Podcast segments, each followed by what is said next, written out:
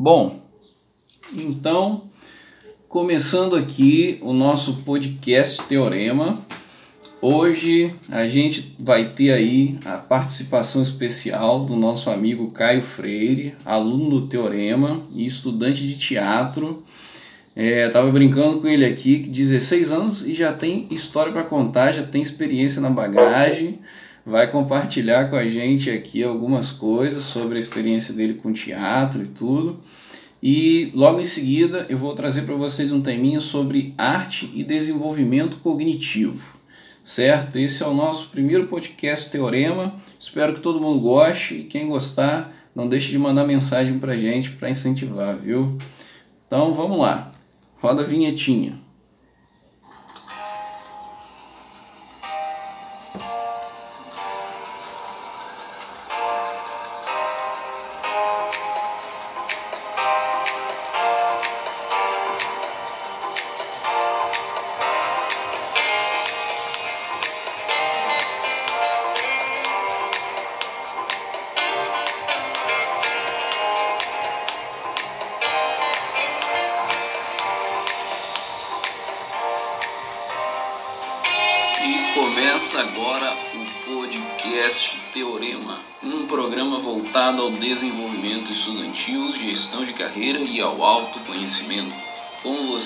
Meliton Benjamin, neuropsicólogo e integrante da equipe do pré-vestibular social Teorema, um programa sediado pela Universidade Estadual do Norte Fluminense. Vem com a gente.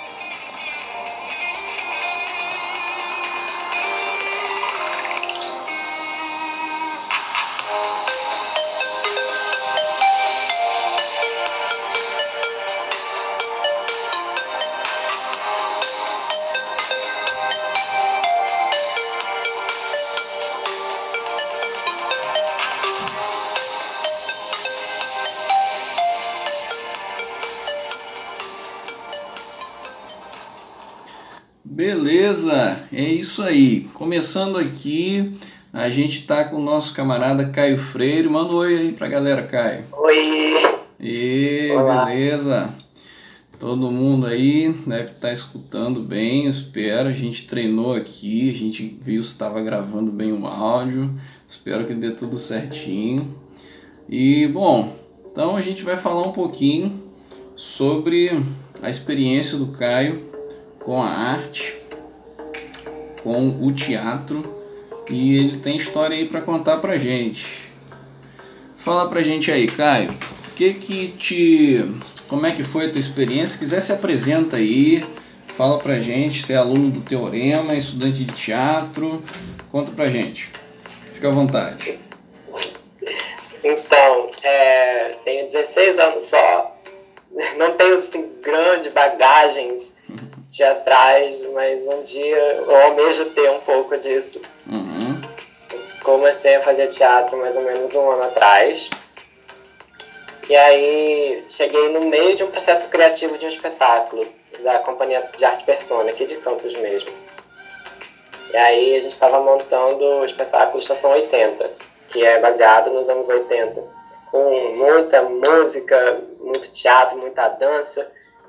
E é, é, assim, incrível participar de um, de um projeto desse. Você, você vê que você se sente parte de algo maior que você. Quando você entra em cena, é, é, é outra coisa. Bacana, bacana. Muito legal. Você falou pra mim que você sempre quis muito, assim, fazer teatro. No pouquinho que a gente conversou, aí você falou, não, eu sempre quis, sempre quis trabalhar, sempre quis me envolver com alguma coisa artística, e aí eu não tinha não tinha visto oportunidade ainda. E faz mais ou menos um ano foi quando apareceram as primeiras oportunidades, não foi? Sim, eu, eu fui a um espetáculo da Persona no Teatro de Bolso que falava sobre o Chico, Chico Buarque. Aí né, você vê aquele monte de gente dançando, cantando lindamente. Eu fiquei assim, deslumbrado com tudo aquilo. Uhum. E aí, todo final de espetáculo geralmente tem um sorteio de bolsas. Bolsas de estudo na companhia. E aí eu fui, colocaram meu nome, né? Pedi pra colocar e ganhei uma bolsa. E fui. Ah, e aí tô lá até hoje. Aham. Ah, não sabia. Não sei se você comentou comigo e eu não peguei na hora, mas então você chegou a ganhar uma bolsa, hein? Você foi o sortudo do dia. Sim. Foi sim. uma bolsa só ou tinha mais? Não, acho que foram duas ou três bolsas. Não, mas foi muito sortudo, então. Caraca, é, é o destino, é o destino. Quando a gente Foi. quer, né? Pois é, cara, que legal. Aí você começou então, entrou pro Persona e começou a estudar com eles lá. Como é que foi a tua primeira impressão, assim, quando você chegou, começaram lá os estudos, e aí? Gostou? Ai, a gente fica meio intimidado, né? Todo mundo sabe fazer muito bem, tá todo mundo aprendendo muito junto. E aí eu que já estava chegando numa turma já formada, assim, ao longo do ano, né? Uhum. Como as pessoas entram geralmente no início do ano, eu entrei em agosto, Aham. a todo mundo já se conhecia, eu tava meio deslocado, assim, por mim, porque eu tava meio introvertido, mas não deu duas aulas que eu já tava com todo mundo. É muito legal isso, você vai criando laços de uma forma muito espontânea e, e intensa, acaba, porque com o processo de ensaio, você acaba tendo todo, toda uma convivência, e é bom, é uma convivência boa, saudável. Uhum. Legal, legal. Então você teve que, tá vendo? É isso, é- são as experiências da vida. São coisas muito boas da gente compartilhar. Porque é uma coisa que a gente sente, a maioria das pessoas já passou ou vai passar em algum momento. A gente chega num lugar, aí chega lá, percebe que a galera ali já está bem turmada, que já está avançado já naquela, seja no estudo, seja no trabalho. Opa, eu acho que a minha conexão caiu. Então são problemas técnicos que eu já sabia que ia ter. Vamos aguardar aqui só um minutinho porque o Caio ele não está me escutando agora. Infelizmente a minha conexão acabou de cair. Só um minutinho aí, galera. Segue aí com a música.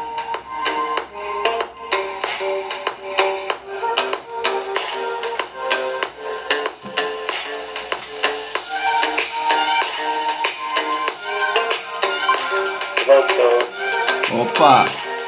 Beleza. Tá me escutando então? Tô, tô sim. Show, beleza.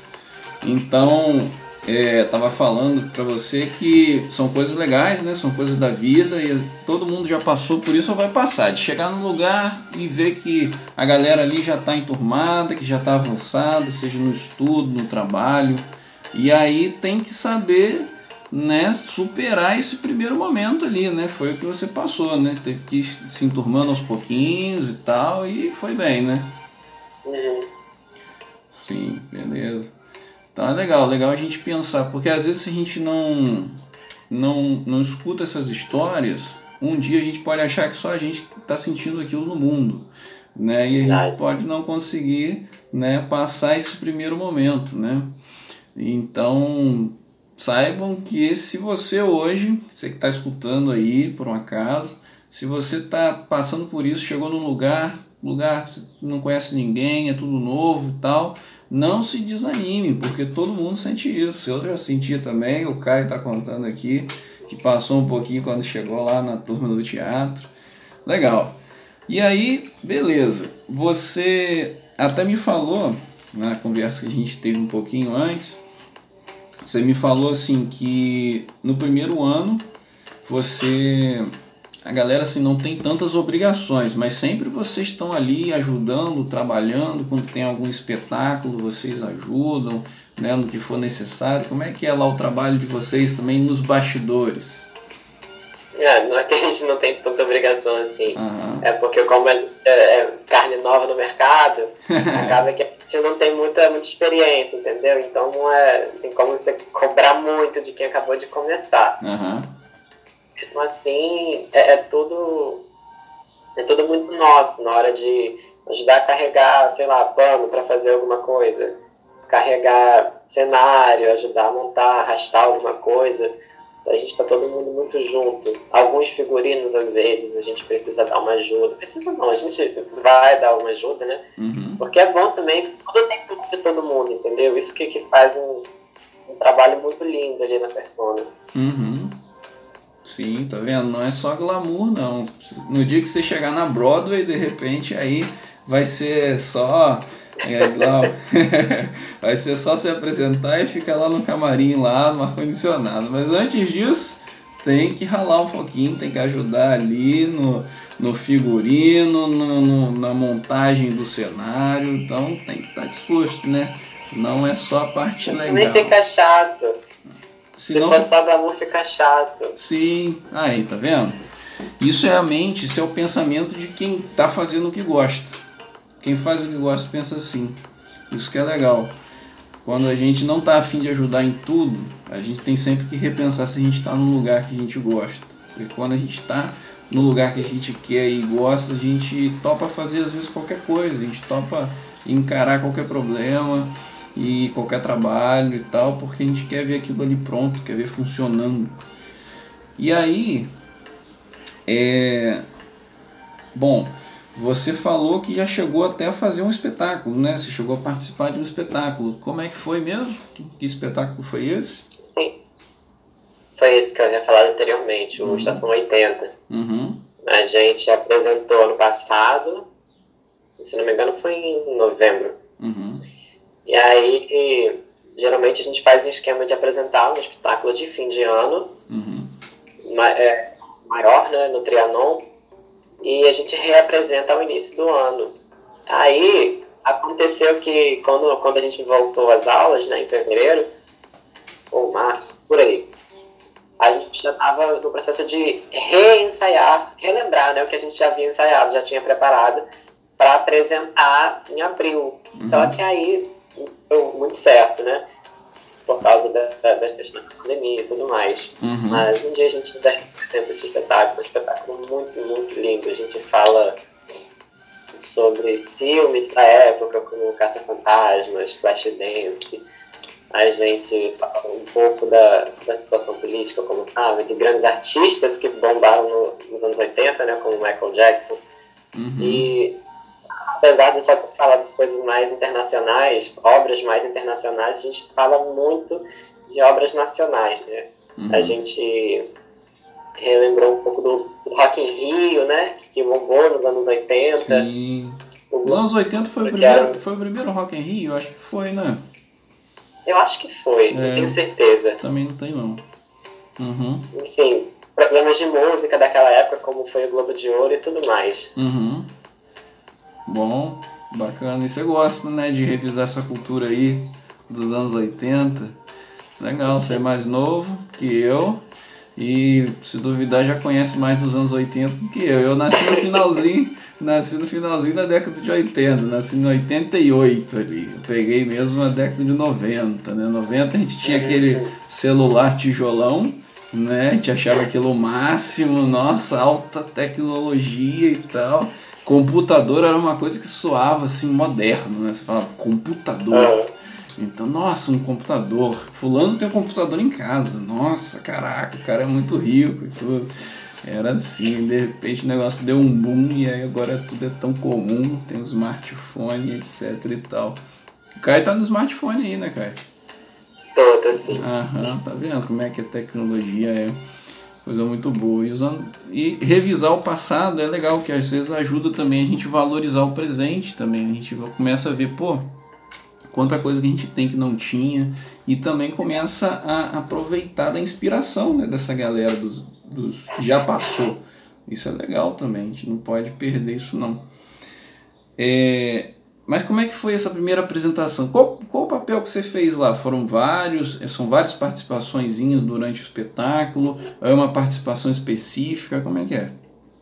Então, nesse não é um espetáculo assim com como se fosse uma história que tem um personagem tal, outro Sim. personagem tal, era mais um espetáculo abrangente sobre os anos 80. Sobre os anos 80. Então a gente tinha, tinha um blocos, entendeu? Uhum. E aí tem um, um número de texto da, do nosso primeiro ano, que, uhum. que, era o uhum. nosso primeiro ano lá, né? Uhum. Então tinha um texto que a gente pegou uma letra da música da Bleach, uhum. texto em cima fez não, a gente falou o texto em cima disso, produziu uhum. né, uma proposta cênica em cima disso. Na nossa parte de dança, a gente dançou uma coreografia dos Caça-Fantasmas, uhum. foi da época. Ghostbusters! Né?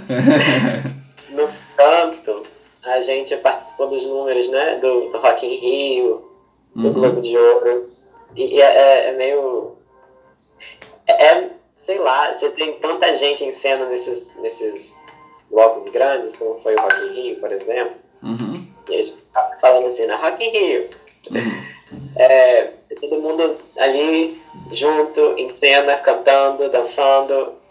É muito intenso, entendeu? É muito diferente esse processo. Uhum. De, em cena com, com pessoas que você gosta, fazendo o que você gosta, é muito, muito bom. E rolou um medinho? Rolou um medinho assim antes da, da apresentação, friozinho na barriga, como é que é? Rola, né? Tem que rolar, né? Uhum. Sempre rola.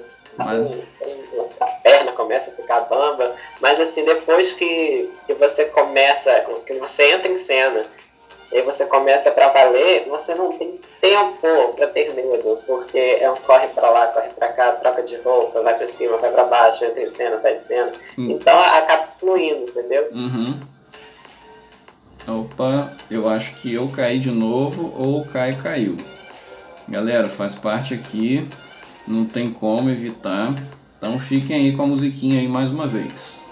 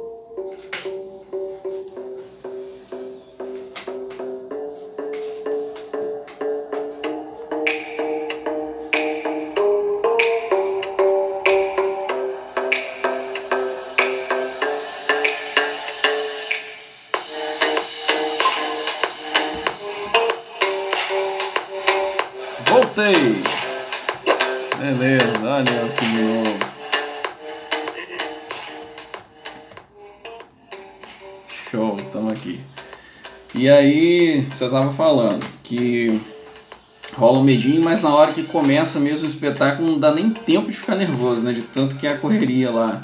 Troca figurino, vai pra lá, vai pra cá. Aham. Legal. acaba que a gente já, já tá tudo tão bem ensaiado, foi tão trabalhado que você já sabe como funciona, entendeu? Uhum. Claro. Beleza, beleza. E então foram é, eram várias várias participaçõezinhas ao longo de todo o espetáculo que você tinha que fazer ali. Então tinha que trocar de figurino, tinha essa correria toda, né? Uhum. Beleza. É, e como é que é, não puxando aqui para o nosso, inclusive para um tema bem é, importante aqui para o nosso teorema, né, já que a gente está aqui querendo ou não, que é um pré-vestibular, a gente está pensando em estudo tal, a gente está falando aqui sobre o trabalho com teatro, né, que envolve o estudo, o envolvimento, né, e a inspiração com isso. Tem que gostar, tem que querer, tem que estudar e tem que trabalhar, né? E mas além do estudo do teatro, claro, a vida não, ainda não se resumiu só a isso, né? Quem sabe um dia, quando você for famoso, pode até se resumir a isso, você pode focar completamente. Mas e a escola? Você está no último ano do ensino médio? Ou no segundo? Não, tô no segundo, tô no segundo. segundo ano do ensino médio. Aham. E aí, como é que foi esse ano passado que você começou então a, a se envolver bastante lá, estudando teatro, trabalhando? Como que foi para dar sequência na escola também? Deu para conciliar bem ou foi difícil? Assim, foi difícil, mas assim, como é uma coisa que eu queria por demais, acaba que eu consegui dar o meu jeito, entendeu? Uhum. Porque não adianta também só render de um lado. Se eu ficasse só focando no teatro e desfocando na escola, não ia dar muito certo.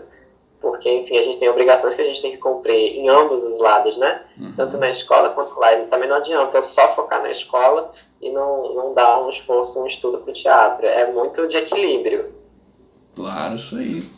Papo cabeça. Então, fica a dica aí para todo mundo que está pensando já em trabalhar. De repente você tem a idade do Caio, é um pouquinho mais novo, um pouquinho mais velho. Né? O Caio está com 16 e está aí dando conta de dois ofícios, né? O de estudante formal e o de estudante de teatro, né? Já apresentando um espetáculo e tal. Só não teve talvez um outro espetáculo para apresentar porque a gente entrou nessa pandemia, né? Senão talvez já estaria aí com mais currículo ainda. Mas segue estudando, segue. Você falou que vocês estão fazendo as reuniões online, né? Inclusive agora de estudo e tal. Uhum. Eu vou te perguntar um pouquinho disso também. Mas então, só para a gente frisar esse ponto, então você conseguiu conciliar, deu para levar lá na escola e tudo. Inclusive você falou para mim que a sua intenção é fazer graduação em artes, em algo que esteja relacionado a artes, né? seja teatro, seja alguma outra coisa relacionada à arte. Você quer entrar para a faculdade nesse sentido, não é? Sim, quero muito fazer artes cênicas ou fazer alguma coisa relacionada à dança, um, tudo nesse, nesse meio. Aham, beleza. Bom, acabou de chegar aqui um aluno nosso aqui, o Kaique, Kaique Pacheco. Kaique, fica à vontade. O Kaique tá te dando um, um tchau aí. É, fica à vontade, viu, Kaique? Se quiser só assistir, se quiser mandar alguma pergunta, se quiser comentar alguma coisa. Acredito que você já deve ter dado uma olhadinha lá qual era o nosso tema, quais eram os nossos temas. Né? A gente está falando sobre o estudo de artes com o Caio Freire, ele é aluno do Teorema e, e estudante de teatro. E depois eu vou falar um pouquinho sobre a arte e desenvolvimento cognitivo. Beleza, Kaique mandou um beleza aí. Manda um boa tarde para todo mundo aí, Kaique. é, fica à vontade. Se quiser só assistir ou se quiser participar, o espaço é teu também. Aí mandou boa tarde para todo mundo. Boa tarde do Kaique Pacheco aí para todos os alunos do Teorema e todos os futuros é, escutadores. Me fugiu o termo. Quem escuta um podcast é o quê? É escutador, é ouvinte. Ah, ouvinte, futuros ouvintes do podcast Teorema. Como é que me fugiu esse termo? então, vamos lá, Caio. É, então você conseguiu conciliar. Você já sabe qual universidade que você, que você pensa em fazer teatro e tal? Você já tem alguma em mente? Ah, é, no Rio de Janeiro, né? Uhum. Tem a, a Unirio, a UFRJ, são duas bem difíceis, mas que eu, que eu pretendo. Aham, Unirio e UFRJ, claro. Beleza. E aí, você já viu se é muito concorrido ou se não é? Você já chegou a dar uma olhada nisso? Já, cheguei a dar uma olhada, é, é bastante concorrida, né? Mas uhum. muito esforço para conseguir entrar lá. Claro. Então aí fica valendo essa, essa ideia de conseguir conciliar bem né, o estudo já do teatro uhum. e o trabalho com o teatro que você já tem feito com o estudo, da, o estudo escolar e tal. Não é à toa que você está aqui com a gente aqui no Teorema, né? Justamente você já está se preparando para esses vestibulares e para o Enem, né? Com certeza. Já fez Enem, Caio? Não, não fiz não. Chegou a fazer não? Não, tem gente não. que às vezes faz, acho que com 15 anos já pode fazer isso, não Bom, não me recordo. Falhou a memória também aqui. Mas não fez. Então quando fizer, você me conta aí como é que foi o primeiro resultado. Será que vai ter Enem esse ano? Tá esse Sim. passe, né, cara? Então, Quer dizer, não esse ano, se não me engano, a data tá marcada para janeiro. Já foi marcado para janeiro? Bom saber. Acho que sim. Aí, se alguém aí não estava sabendo, já procura ver aí. Parece então que o Enem foi marcado para janeiro.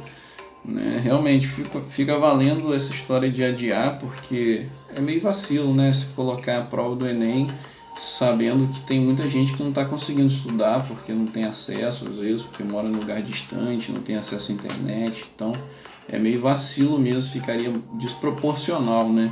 Se a gente fosse fazer a prova agora. Então, fica valendo mesmo adiar eu achei, eu achei bacana, eu apoiei essa ideia de adiar um pouco. Com certeza. É. Então tá, e aí, bom, a gente já conversou aqui um bocado, você contou um pouquinho sobre a sua inspiração, sobre a sua primeira chegada lá no, no, na escola de teatro. E você me contou até como é que foi assim os primeiros momentos e tudo. O primeiro espetáculo que você. O espetáculo que você assistiu, onde você foi sorteado né? Toda uma trajetória aí, como é que as coisas vão fluindo, né? É bem legal a gente percebendo esse desenrolar das coisas e tal. E como é que foi o primeiro espetáculo e tal, que foi dos anos 80, o friozinho na barriga que deu antes. Vocês falam quebra-perna? Tem isso mesmo? É coisa de filme, desenho animado. Quebra-perna é pra quem dança. Ah, é só pra quem dança? De vez em quando fala. Ah, entendi. Lá fala merda antes de ah, tá. Uhum. Pra dar sorte. é coisa do mundo das artes. Para quem não sabe, né? Então tem essas, essas brincadeiras aí do mundo das artes. Você fala justamente ao contrário, né? Que é para poder dar sorte pro cara se sair bem. Pode ser que funcione mesmo, sabe? Eu acho que, como psicólogo, eu faria uma análise disso. Uma vez eu já tentei analisar um pouco isso de falar quebra-perna, merda, né?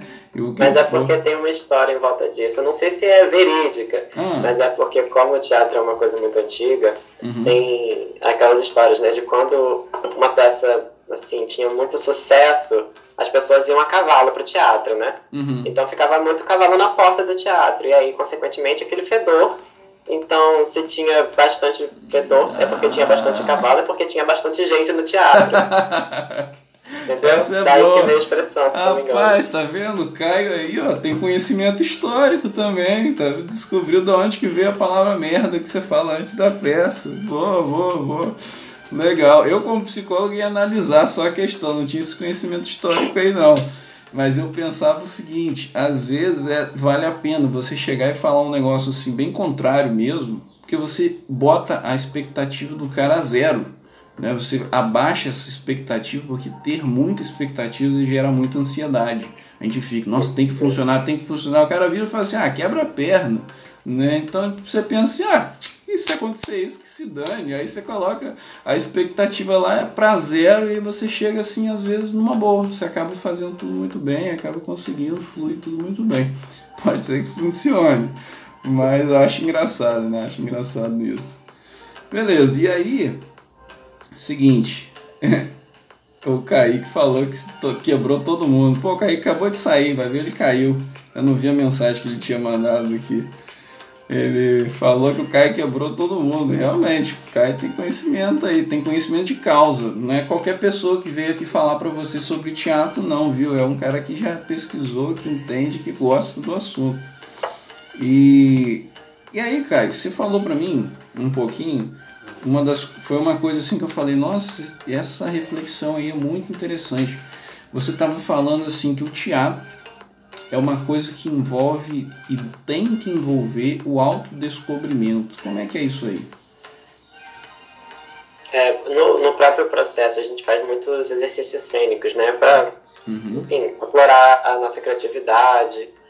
A gente explorando as coisas que a gente, a gente consegue colocar isso em cena. Uhum. E quando você vai fazer um papel, acaba que você não pode por exemplo, se eu vou interpretar um, um assassino, eu caio, não vou matar ninguém, mas o meu papel de assassino vai. Então, você tem que meio que, que se, se conhecer muito profundamente para você emprestar seu corpo para algum personagem, sem uhum. que as suas, as suas verdades interfiram na, no, seu, no seu ofício, uhum. na sua interpretação daquele personagem. Então, é um processo muito grande, porque você meio que tem que se zerar para você entrar naquilo com, com verdade, porque senão fica tudo meio plástico, sabe? Raso. Sim, sim. Você tem que conseguir, às vezes, é, sentir o que o, personagem iria sentir, sendo que dentro das suas possibilidades também, né? Como que você, Caio, seria mais ou menos isso? Às vezes, como eu, Caio, me sentiria se eu estivesse ali, porque aí vai ser bem verdadeiro, né? Apesar de que você Na não... verdade, depende um pouco. É, é. como o personagem reagiria àquilo. Uhum. E aí você como o personagem sentiria. Porque às vezes o modo que eu, eu iria lidar com uma situação é totalmente diferente do que o personagem entendi, lidaria com aquela situação. Entendi, entendeu? entendi. Mas você falava também um pouquinho sobre é, conhecer os limites também, né? Você me comentou ah, sim, alguma coisa assim. Você tem que se conhecer para você saber também, às vezes, mais ou menos o seu limite, porque nem todo personagem às vezes te cabe, né? Seria isso, mais ou menos? É, tem um pouco disso também. A gente vai descobrindo até onde a gente consegue ir em algumas situações. Uhum. Você também passa a ser muito observador. Você, sei lá, andando na rua, observa todo mundo, alguns trejeitos. Uhum. E depois você fala, hum, por que, que ela, tá, essa pessoa tá assim? Será que é porque ela tá com medo? Será que ela, porque ela tá ansiosa? Você começa a observar muito. E é, é curioso, é curioso. Aham. Pô, bacana, tá vendo? Teatro é, é autodescobrimento. é autoconhecimento. A gente, a pessoa começa a estudar para interpretar bem, ela tem que se conhecer e tem que observar a si mesmo e a vida também, né? tudo que tudo que acontece em volta. Eu já parei para pensar, às vezes quando eu, quando eu era mais novo, eu via assim programa de comédia, né? Aí, programa de comédia é sempre a caricatura da vida, né? Quando o cara vai lá, pega, coloca o que há de mais bizarro, assim, que aí fica super engraçado, né? E aí fica parecendo, quando eu era mais novo, eu pensava assim, você que já tem estudo em artes, você com certeza já deve pensar diferente. Mas eu não, me, não estudava muito artes, não era muito meu foco. E aí eu só olhava para aquilo, eu pensava que era para mim como se fosse uma coisa absurda, distante da vida real. Depois que eu fui amadurecendo um pouco, eu comecei a ver que não, que no dia a dia essas cenas elas existem mesmo. A cena um uhum. filme mais bizarro que você possa imaginar, ela acontece na vida real também, porque a gente não percebe às vezes, né?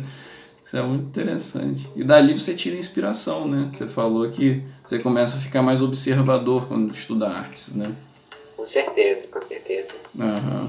Legal, isso aí tem a ver com que eu vou falar um pouquinho aqui logo em sequência que é a arte e o desenvolvimento cognitivo, porque justamente isso. Uma das coisas que a arte, em geral, não só o teatro, mas a arte como um todo, né? qualquer expressão artística, ela ajuda a pessoa a desenvolver uma sensibilidade com a vida. Você começa a ficar mais perceptivo, você começa a ver alguns detalhes que antes você não via. Isso é muito interessante. É uma função da arte na vida humana é promover esse desenvolvimento aí. Caio, tem alguma coisa mais, tem alguma experiência, história, curiosidade que você queira compartilhar com a gente? Ou você quer mandar um abraço para quem for? Como é que é?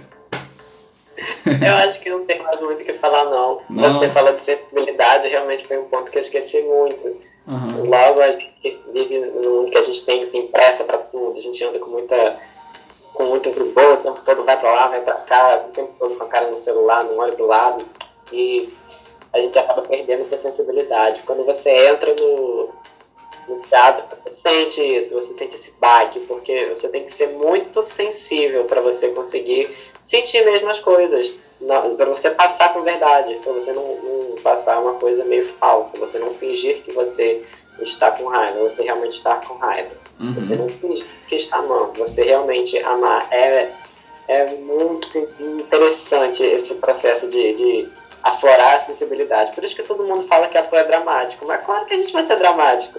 Porque o tempo todo fala que a gente tem que ser sensível para conseguir passar uma emoção com verdade, então a gente vai ser um pouquinho dramático. É, legal, bacana. Já me chamaram de dramático já na minha vida. Acho que eu devia fazer teatro. legal. Bom, muito bom, cara. Muito bom. Bom, cara, então acho que beleza. A gente vai encerrando essa partezinha por aqui.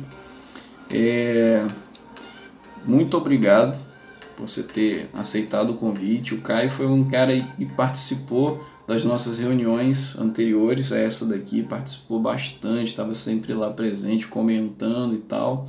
Aí quando a gente inventou essa ideia de podcast aqui, eu pensei logo, não, vou chamar o Caio. Vou chamar o Caio porque o Caio é um cara participativo. E aí ele topou, topou, tal, tá aí com a gente, tudo, ninguém tá ganhando nada por isso, e aí o cara tá aí, ó. Show. É... Então, eu que agradeço a oportunidade. Ah, beleza. Não, eu já te falei que eu vou vender essa entrevista quando você ficar famoso, porém, por isso trate de ficar famoso, para poder ganhar dinheiro com essa entrevista um dia. Tá bom, então. Beleza, cara. Não, eu que agradeço, hein, de verdade, porque você veio aí, participou, ajudou a gente pra caramba. Deixo o meu abraço para você. Eu vou apresentar um pouquinho esse último tema. Se você quiser continuar, pode continuar aí. Fica à vontade. Vou soltar uma musiquinha aqui pra gente fazer dois minutinhos de intervalo. E em sequência eu falo um pouco do tema e você fica à vontade. Se tiver outra coisa para fazer, se você quiser, é, sei lá, o que for, Fique à vontade, mas se quiser continuar, pode continuar. Tá bom? Ok. Vou só, vamos um intervalozinho rápido aqui e a gente já volta.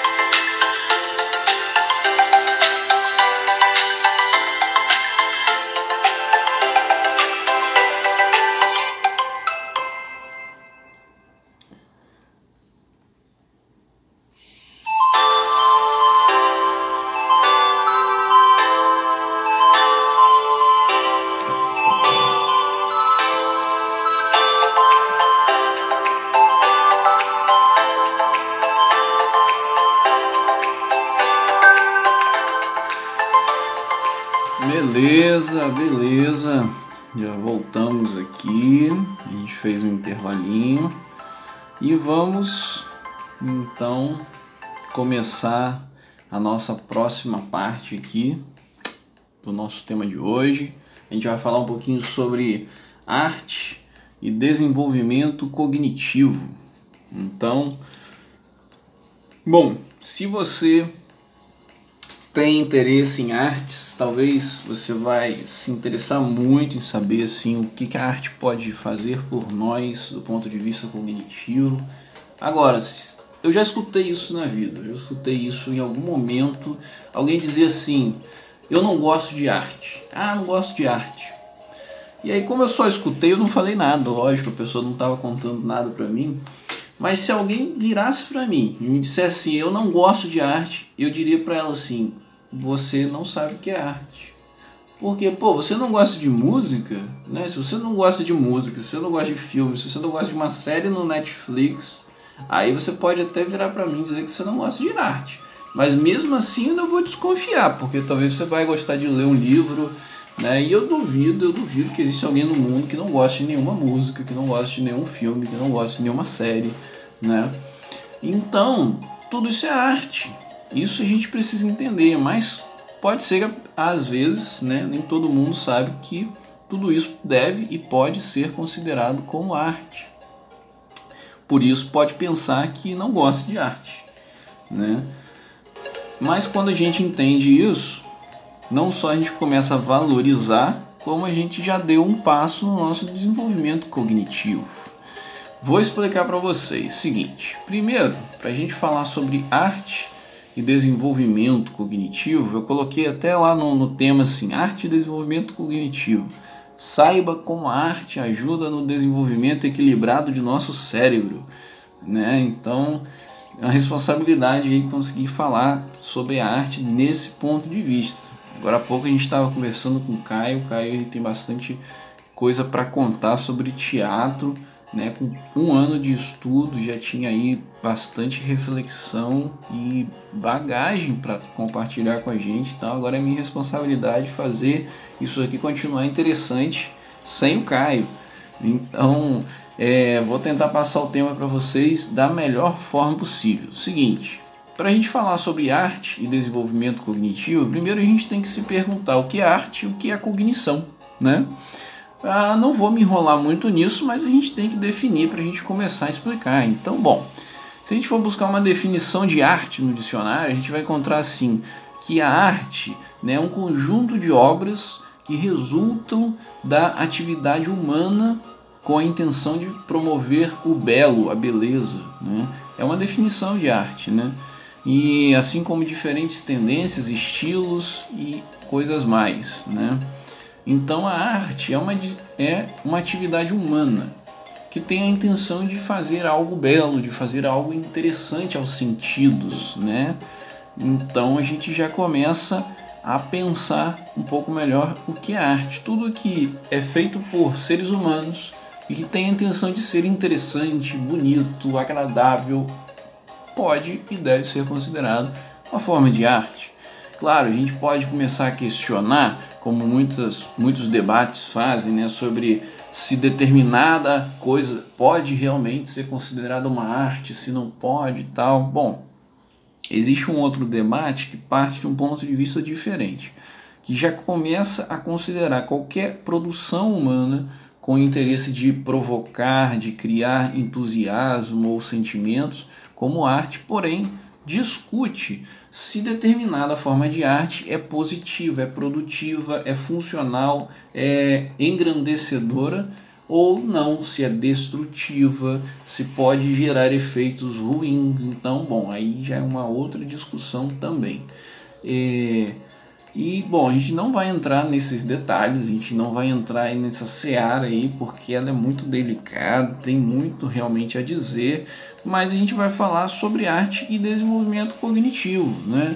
E como que a arte pode ajudar nesse sentido. E a gente tem que então definir também o que é cognição. O que é cognição? Se a gente buscar uma definição para o termo cognição, é, a gente vai encontrar algo assim, que a cognição é a faculdade de um ser vivo para processar informação a partir da percepção e conhecimento adquirido.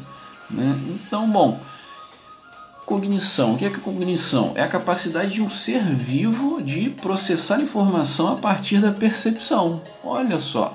Aí a gente já começa então a entender como que isso se casa com o assunto da arte. Bom, se a cognição é a capacidade de processar qualquer informação, então para processar informação artística eu tenho que ter capacidade cognitiva.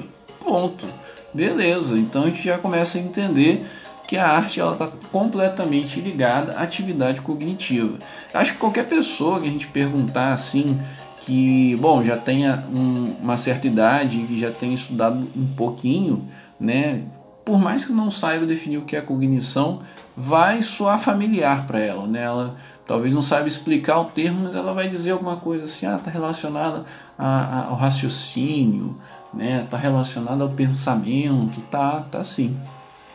Mas a cognição, ela já surge, a atividade cognitiva ela já surge no momento em que surge a percepção. Tem percepção, então tem atividade cognitiva.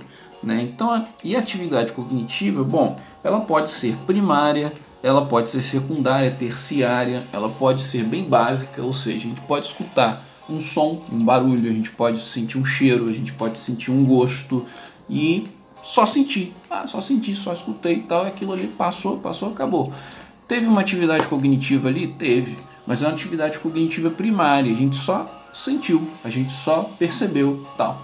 Agora, se a, gente, se a gente pega, por exemplo, um cara que é um barista, para quem não sabe o que é barista, é aquele cara que é especialista em café.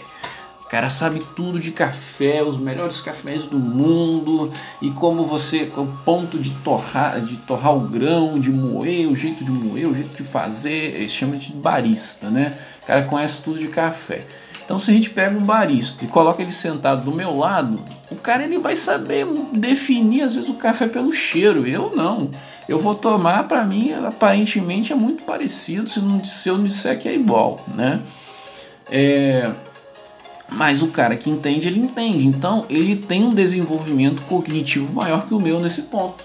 Por quê? Porque ele consegue pegar um cheiro, um aroma, um sabor e ele às vezes consegue definir qual é o tipo do café, qual é a safra do café.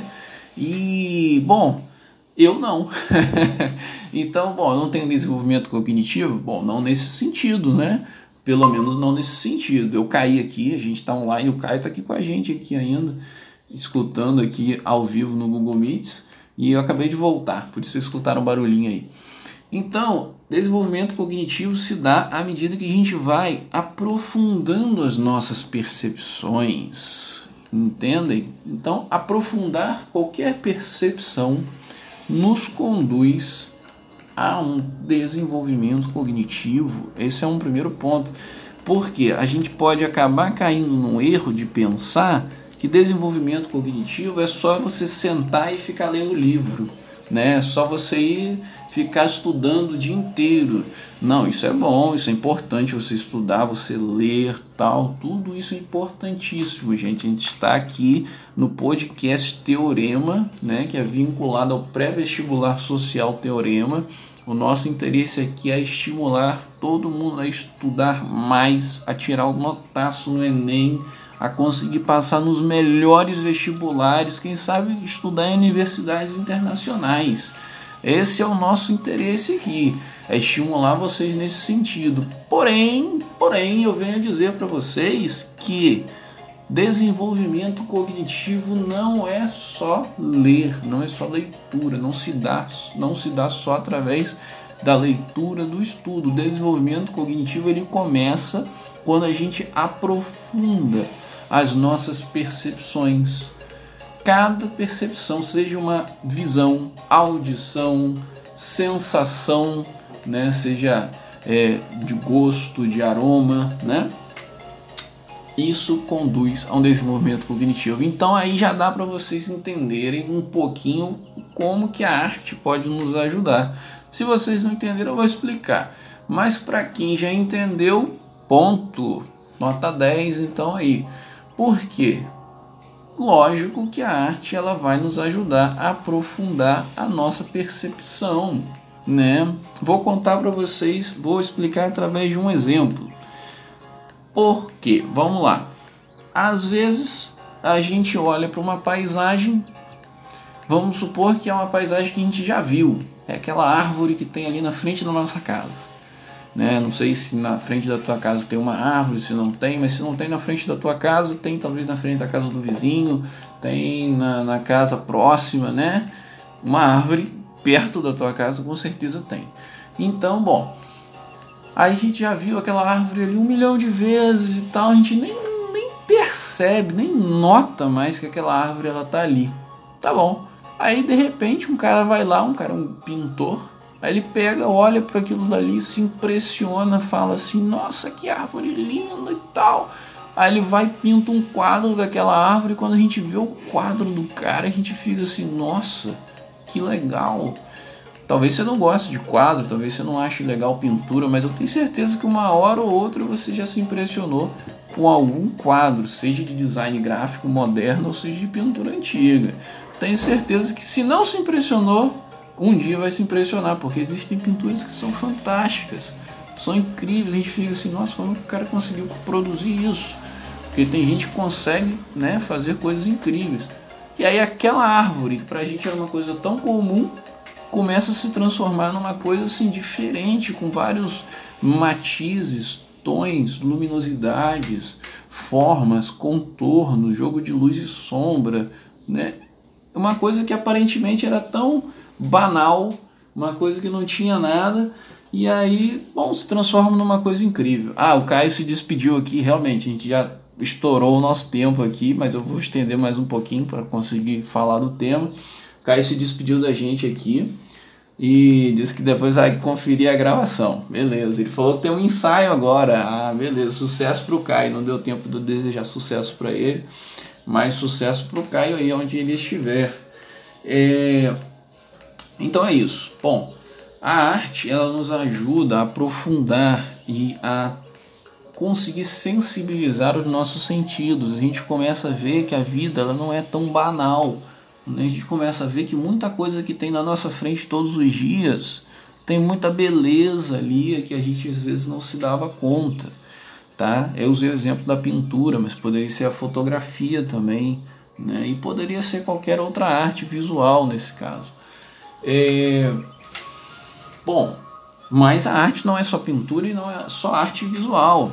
Como eu disse, a música, a dança, tudo pode ser considerado uma forma de arte, inclusive a matemática. É o que diz pra gente um pesquisador muito importante do campo da neuroestética. Eu vou falar para vocês um pouquinho sobre isso, que é o Semir Zek. O Semir Zek é um cara fera. Ele é vinculado ao laboratório de neurobiologia da Universidade College em Londres. Tá? Esse cara ele pesquisa muito sobre a relação da arte com o cérebro. Eu vou falar um pouquinho sobre ele para vocês, sobre a neuroestética, mas só para comentar esse ponto aqui, é uma das coisas que esse cara já pesquisou ele entendeu que a matemática é uma forma de arte. Aí, se você não gosta de matemática, comece a vê-la de uma maneira diferente, tá? Esse cara ele fez uma pesquisa, ele publicou no ano de 2014 na, na revista é, Frontiers in Human Neuroscience, uma revista muito relevante no campo da neurociência. Ele publicou essa pesquisa no ano de 2014, foi feita junto com outros pesquisadores ele era o líder da pesquisa. E aí ele pesquisou os cérebros de 15 matemáticos diferentes.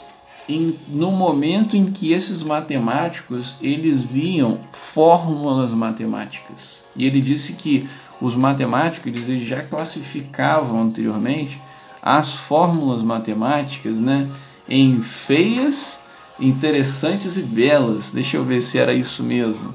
Se eu não me engano, era isso mesmo.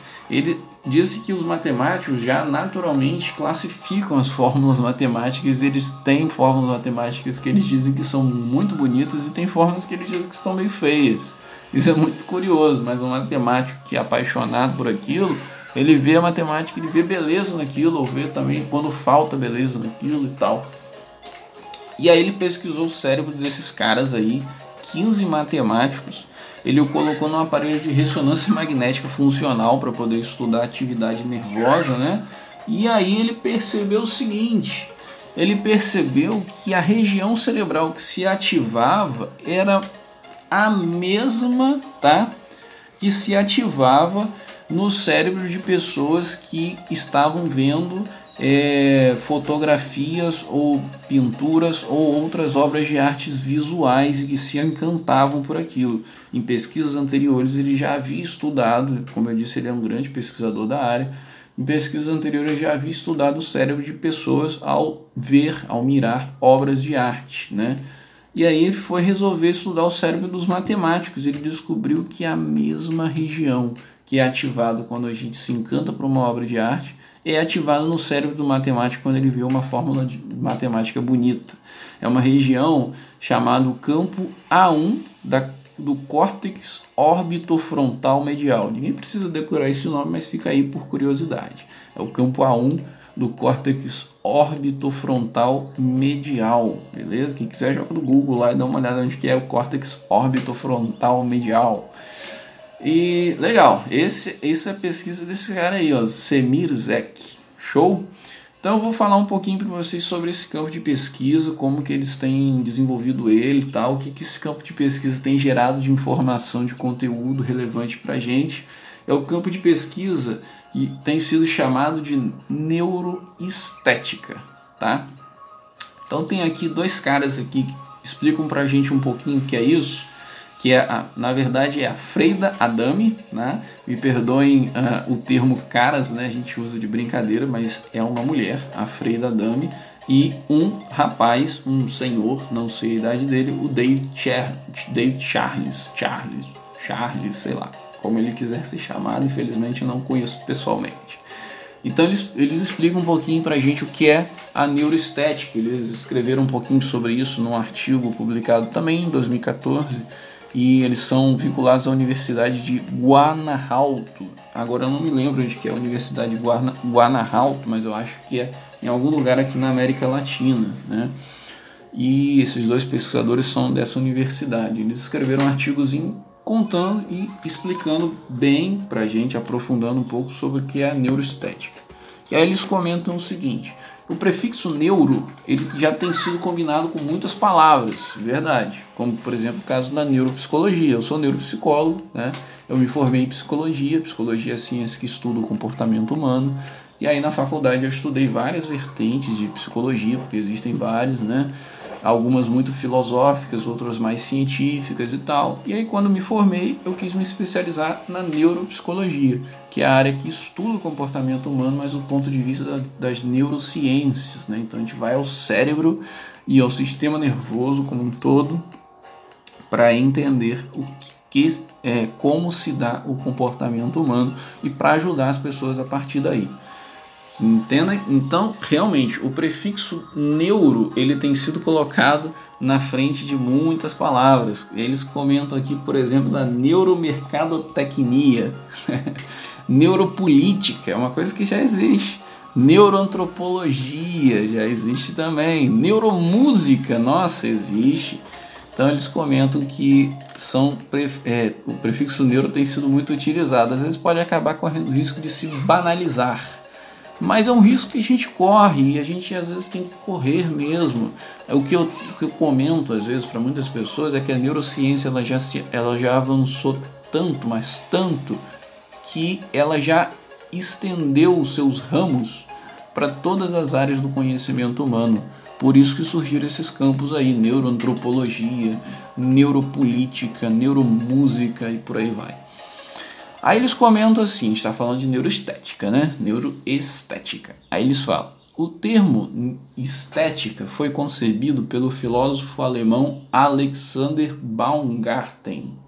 Filósofo, filósofo alemão Alexander Baumgarten no ano de 1750, tá vendo? É negócio já meio ancestral aqui, né, quase. Esse cara concebeu o termo estética tá? Não é neuroestética ainda, era só estética, né? Na época esse termo foi assim revolucionário, né? Vocês veem uma coisa que hoje a gente fala, assim, né, a torta e a direito, né, estética. Quem não sabe o que é estética? Qualquer um sabe, né? Por favor. Se alguém não souber o que é estética, eu vou considerar um déficit cognitivo. não, brincando. Mas eu acho que todo mundo sabe o que é estética.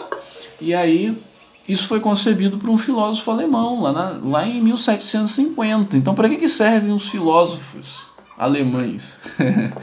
para que, servem os filósofos? Brincadeira. Mas para quem acha que a filosofia é, um, é assim, um, uma sopa de letrinhas, não. Coisas, palavras, termos que a gente usa hoje normalmente foram criados por filósofos, tá? Então o termo estético foi criado por esse cara.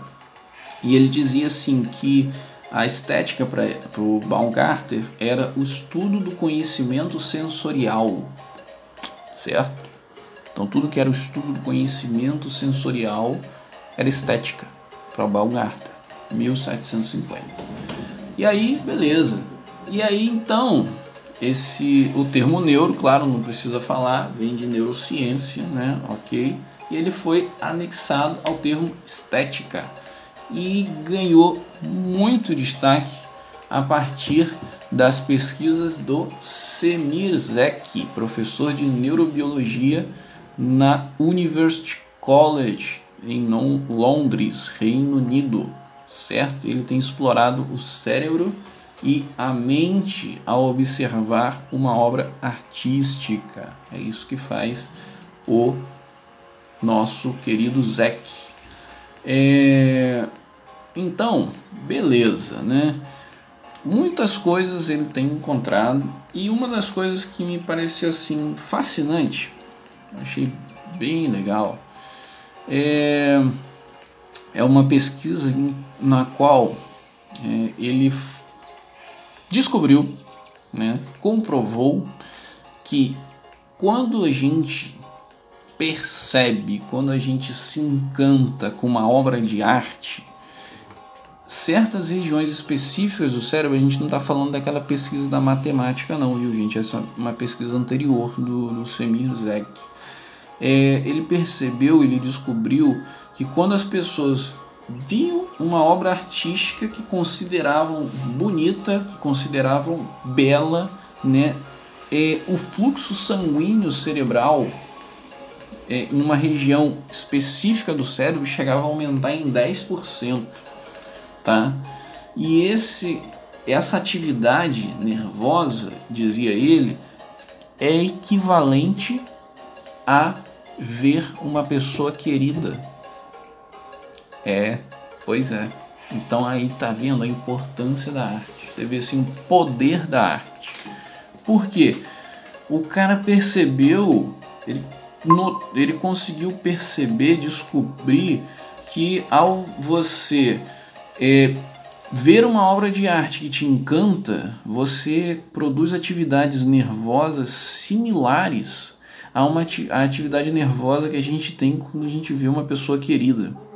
Então a gente vê o peso que a arte pode ter nas nossas vidas, né? É um peso muito grande, é uma importância muito grande, não é qualquer coisa não. E aí, né, ouso dizer que ele percebeu que a obras de arte, pinturas no caso, que era o que ele estava estudando, né, de artistas muito consagrados como o Constable, perdão, mas eu não conheço o Constable, ainda não. Ingres também vou conhecer. E o Monet, Monet muito famoso. Bom, Monet eu conheço, né? Já vi várias pinturas do Monet. Ele diz que a pintura desses caras, na pesquisa dele, foram as pinturas que produziram a resposta de prazer mais poderosa. Então veja bem, o cara estava estudando o cérebro, tá, gente? Ele não estava pesquisando qualquer coisa subjetiva. Ele não foi lá simplesmente perguntou: e aí, o que, que você sentiu quando você viu essa obra de arte? Não. Ele estava olhando o cérebro das pessoas em atividade. Então ele pode dizer se realmente a pessoa ela teve uma atividade de prazer ou não. No nosso sistema nervoso central existe um circuito específico para a produção de prazer, que às vezes a gente chama de via do prazer que é a via mesocórtico-límbica, é um palavrão, tá? É uma via que nasce lá na substância negra, que é uma regiãozinha lá no meio do encéfalo.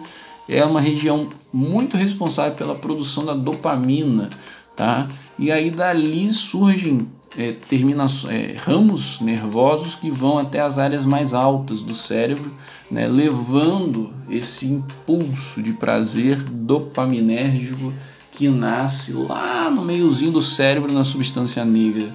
Então, a gente pode sim, através de um exame de imagem, perceber e comprovar se uma pessoa está sentindo prazer ou não, tá? através da, é, do estudo dessa região e de outras regiões em conjunto. Né? Então a gente pode sim comprovar se a pessoa sentiu prazer ou não, e se o prazer foi maior ou se foi menor. E aí ele percebeu que obras de artistas consagrados produziam mais prazer. E aí que está a curiosidade. Então a gente começa de repente a perceber que não é à toa que aquele artista ali ficou famoso. Por quê? Porque realmente ele ficou famoso porque realmente a obra dele produzia um efeito especial nas pessoas, produz ainda, né? Um efeito especial nas pessoas. Por isso ele ficou famoso. Então nem tudo, nem tudo se resume a tomar cafezinho e fazer jogo social com o meio artístico para você ficar famoso, não. Você realmente tem que produzir uma obra que seja relevante se você quer ter sucesso no meio artístico. Aí eu já estou me dirigindo aos artistas ou futuros artistas, né? Agora, e em relação ao desenvolvimento cognitivo? Bom, eu acho que já dá para ficar bastante claro né, a importância que a arte tem para o nosso desenvolvimento cognitivo. Por quê? Olha, veja bem, se a gente não tem prazer, a gente não tem desenvolvimento cognitivo. Ouso dizer se nós não temos prazer, não teremos grande desenvolvimento cognitivo.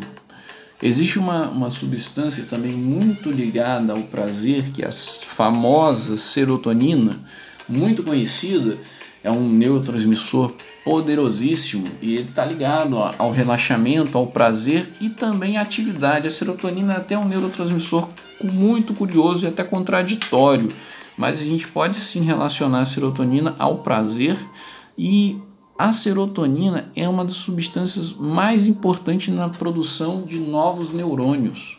Então, se a gente quer ter um cérebro em franco desenvolvimento, a gente precisa ter serotonina. E para ter serotonina, a gente tem que ter prazer na vida. E para ter prazer na vida, o que, é que a gente precisa fazer? Mirar, ver obras de arte? Claro, também, com certeza aproveitar os bons momentos também, certo? E aí esse é um dos papéis da arte, porque a arte ela não precisa ser só aquela coisa deslocada que está lá dentro de um museu, né? Ela pode ser isso também quando ela chega a, esse, a ocupar esse status, né? De algo que ganha um destaque tão grande que ela, ela vai para um pedestal, né? E fica lá em exibição. Mas, no geral, a arte está presente nas nossas vidas e a arte ela serve para intensificar os momentos de prazer. Como assim? Bom, vou explicar para vocês. Imagina uma reunião em amigos. Né? Reunião em amigos é uma coisa que a gente tem feito muito pouco, né? inclusive agora com a pandemia. Né? E até por isso a gente pode ter passado a valorizar mais, né? Igual, é igual luz elétrica, né? Quando falta que a gente se dá conta do quanto é importante na nossa vida, né? Então, é, reunião em amigos. Imagine uma reunião em amigos. Beleza, você está ali com seus amigos, batendo um papo, conversando, ok. Se tiver uma música rolando, fica diferente, não fica? Porque tem uma música rolando no fundo. Aquilo ali pode virar uma festa. Não precisa ser uma balada, não precisa ser uma festona nem nada, mas pode virar uma festinha nossa ali, só porque tem uma música rolando. Às vezes você chama, chama teus amigos para trocar uma ideia, você coloca uma música e aquele momento ali vira uma festa. Por quê? Porque teve música, porque teve arte, tá? E aí, novamente, eu vou dizer para vocês, eu não estou entrando no debate sobre o que é arte, o que não é arte, o que é uma arte boa, o que não é. Isso aí fica para cada um resolver esse problema aí. Mas querendo ou não, se você tem uma música, aquele momento de prazer ele se intensifica, né? E essa é a importância da arte na nossa vida. É muito interessante isso. Então a arte ajuda no desenvolvimento cognitivo? Claro, sem dúvida. Sem dúvida, porque ela intensifica os momentos de prazer. E ter prazer é essencial para ter essas substâncias, dopamina, serotonina, ok? Que são substâncias que ajudam a manter o nosso cérebro bem ativo e a serotonina incluso a produzir novos neurônios, ok? Beleza. Uma outra questão muito interessante é que quando a gente vê uma coisa que é bonita, pode ser uma obra de arte, né? Pode ser também uma paisagem. A gente pode considerar a natureza como uma forma de arte. A gente pode dizer que a natureza é a arte mãe de todas as outras artes, né? Porque quem é que não se encanta com um belo pôr do sol? Quem é que não fica quem é que não admira, né, um, um oceano, uma onda, né? Quem é que não fica encantado, né, quando vê o sol nascendo ou quando vê a lua cheia, né? A natureza, ela é a arte mãe, ela é a primeira das artes, né? Ela que nos encanta desde sempre, desde quando o mundo é mundo. E aí o restante vem em acréscimo, né? E eu digo para vocês, quando a gente vê uma coisa que nos encanta, quando a gente vê uma coisa que a gente acha bonito, a primeira coisa que acontece é a gente presta atenção, né? A gente cria foco naquele momento. E prestar atenção significa exercitar uma região essencial de nosso cérebro, que é uma região que está aqui mais na frente aqui, como se fosse aqui logo atrás da nossa testa, né? Essa região da frente aqui do cérebro, todo esse lobo, lobo a gente, é o nome que a gente usa para é, dividir as porções do cérebro. Então tem vários lobos, né? Dentre eles existe o lobo frontal, que é o lobo que está mais à frente. E de, no, no lobo frontal a gente ainda divide ele entre pré-frontal, né? e o restante. é, o pré-frontal seria o que está mais na frente ainda. A gente, esse nome foi utilizado por conta disso. É como se ele viesse antes do frontal. É um nome meio complicado, tem gente que não gosta muito não, mas a gente continua chamando de pré-frontal. É a região que está bem à frente mesmo, lá no topo, né? E aí, essa, é, essa região do nosso cérebro é responsável por que a gente chama das funções executivas. Eu não vou descrever as funções executivas porque são várias e tomaria muito tempo, mas uma delas é a atenção. A atenção é uma função executiva e ela é muito importante. Para quê? Para tudo. Se a gente não tem atenção, cara, a gente não tem nem boa memória. Se a gente não tem atenção, a gente corre risco até de morrer, a gente corre risco de vida, né? Por falta de atenção. Né? Quantos acidentes são cometidos diariamente no trânsito por falta de atenção? Né? E quando a gente vê uma obra de arte e a gente se encanta com aquilo, a primeira coisa que acontece é que a gente presta atenção. É, naturalmente, não precisa ninguém virar para a gente e falar assim, ó, presta atenção, não precisa, a gente presta atenção naturalmente. Por quê? Porque a gente se encantou com aquilo, porque aquilo ali a gente achou bonito, a gente achou legal, né? E aí, quando a gente presta atenção, a gente está exercitando essa região pré-frontal. É. E para que, que a gente vai usar essa região pré-frontal no desenvolvimento da nossa carreira, hum, que é um dos nossos focos aqui, que é um, um dos focos do nosso tema? Para que, que a gente vai usar isso? Hum, para tudo, para passar no Enem, para estudar para o vestibular, né? A gente precisa de atenção. Se alguém disser aqui que não precisa, eu vou brigar, porque, pô, lógico que precisa, né? A gente escutou isso a vida toda na escola, né, cara? O professor fica lá, prestem atenção aqui, não sei o que e tal. Por quê? Porque às vezes a aula já tá chata e faz parte também. Nem tudo consegue ser tão legal o tempo todo, né? Infelizmente. Mas a gente precisa exercitar essa atenção. E para exercitar a atenção não precisa ser uma coisa chata, é aí que tá. A gente não precisa ficar ali é, o dia inteiro pá, forçando para ler, para estudar. Tá, a gente tem que fazer isso também, mas se for só isso, a gente corre o risco de não desenvolver o suficiente. Tá? Por quê? Porque a gente desenvolve a atenção de verdade quando a gente presta atenção naturalmente. Tá?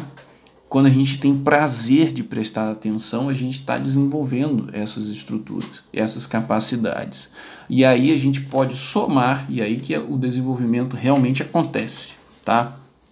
Quando a gente soma uma coisa que acontece naturalmente com uma coisa que a gente produz voluntariamente. Ou seja, eu vi, achei bonito, senti prazer. Aí o que, que eu faço? Eu sustento a minha atenção por mais um período de tempo. Tá? Tô vendo aquele pôr do sol ali, nossa, que lindo, que fantástico, beleza. Ao invés de eu simplesmente esquecer ele e fazer qualquer outra coisa, a gente pode parar um pouquinho e sustentar a atenção naquilo. Deixar de lado o celular um pouquinho, deixar de lado o compromisso um pouquinho, se ele puder esperar. Acredito que a maioria sempre pode esperar um minutinho, dois, não mata ninguém. E a gente sustenta a atenção. Fica ali olhando, se admirando. Admirando, se admirando não, perdão, se admirando seria se olhar no espelho, né? então, admirando, admirando a beleza da paisagem, o que for. Pode ser uma obra de arte, Pode ser uma música também. A gente escuta aquela música, nossa, profunda. Tem música que a gente escuta que a gente fica animado, mas tem música que a gente escuta que às vezes a gente sente assim, falou alguma coisa importante pra gente. Às vezes não tem nem a música não tem nem letra, mas ela fala, ela expressa uma coisa importante pra gente e a gente fica admirado com aquilo. A gente fica admirado com o que é legal também mas às vezes para desenvolver a atenção a gente também precisa das coisas que são mais profundas também que trazem aquele sentimento assim que às vezes é até difícil de descrever e aí quando a gente se encanta com isso a gente pode sustentar a atenção nisso quando a gente sustenta a atenção a gente está desenvolvendo essa capacidade, essa função executiva, essa região pré-frontal que a gente vai fazer o que? a gente vai usar ela para estudar mais, a gente vai usar ela para passar no vestibular, a gente vai usar ela para passar no Enem. Então eu ouso dizer para vocês que a arte pode te ajudar a passar no Enem, tá? Se alguém pensa aí que a arte não pode te ajudar a passar no vestibular, ah, se enganou, meu amigo, se enganou, porque a arte é essencial nas nossas vidas. Então jamais, jamais menospreze o poder da arte, porque a arte ela é, é muito importante. Tá bom? Era isso que eu tinha para dizer. Eu já falei demais e eu acho que deu para explicar bastante coisa. Eu espero que você tenha gostado, espero que você tenha escutado tudo. Se não escutou tudo, tudo bem também. Se escutou uma parte e gostou, manda mensagem pra gente lá no grupo, se você é aluno do Teorema, deixa lá a tua mensagenzinha dizendo que gostou, pô, bacana, legal. Isso é legal porque a gente sabe a gente pode então saber que a gente está indo no caminho certo e tudo. Então, assim, é isso. Era isso que eu tinha para passar para vocês, tá bom? É, aproveitem do conteúdo e coloquem ele em prática na vida de vocês para que seja realmente algo válido, algo produtivo. E bom, espero que semana que vem tenha mais. A ideia que tenha, viu? E a gente vai se despedindo por aqui e deixando aí o nosso abraço para todo mundo. Valeu, gente. Um abração, um bom descanso. Se você está escutando agora nessa sexta-feira já, ou se você estiver escutando em outro dia, beleza. Se você tiver que trabalhar ainda, estudar ainda, um bom trabalho, um bom estudo. Se você for descansar, um bom descanso. E é isso aí. Sabedoria e paz para todo mundo. Tchau, tchau.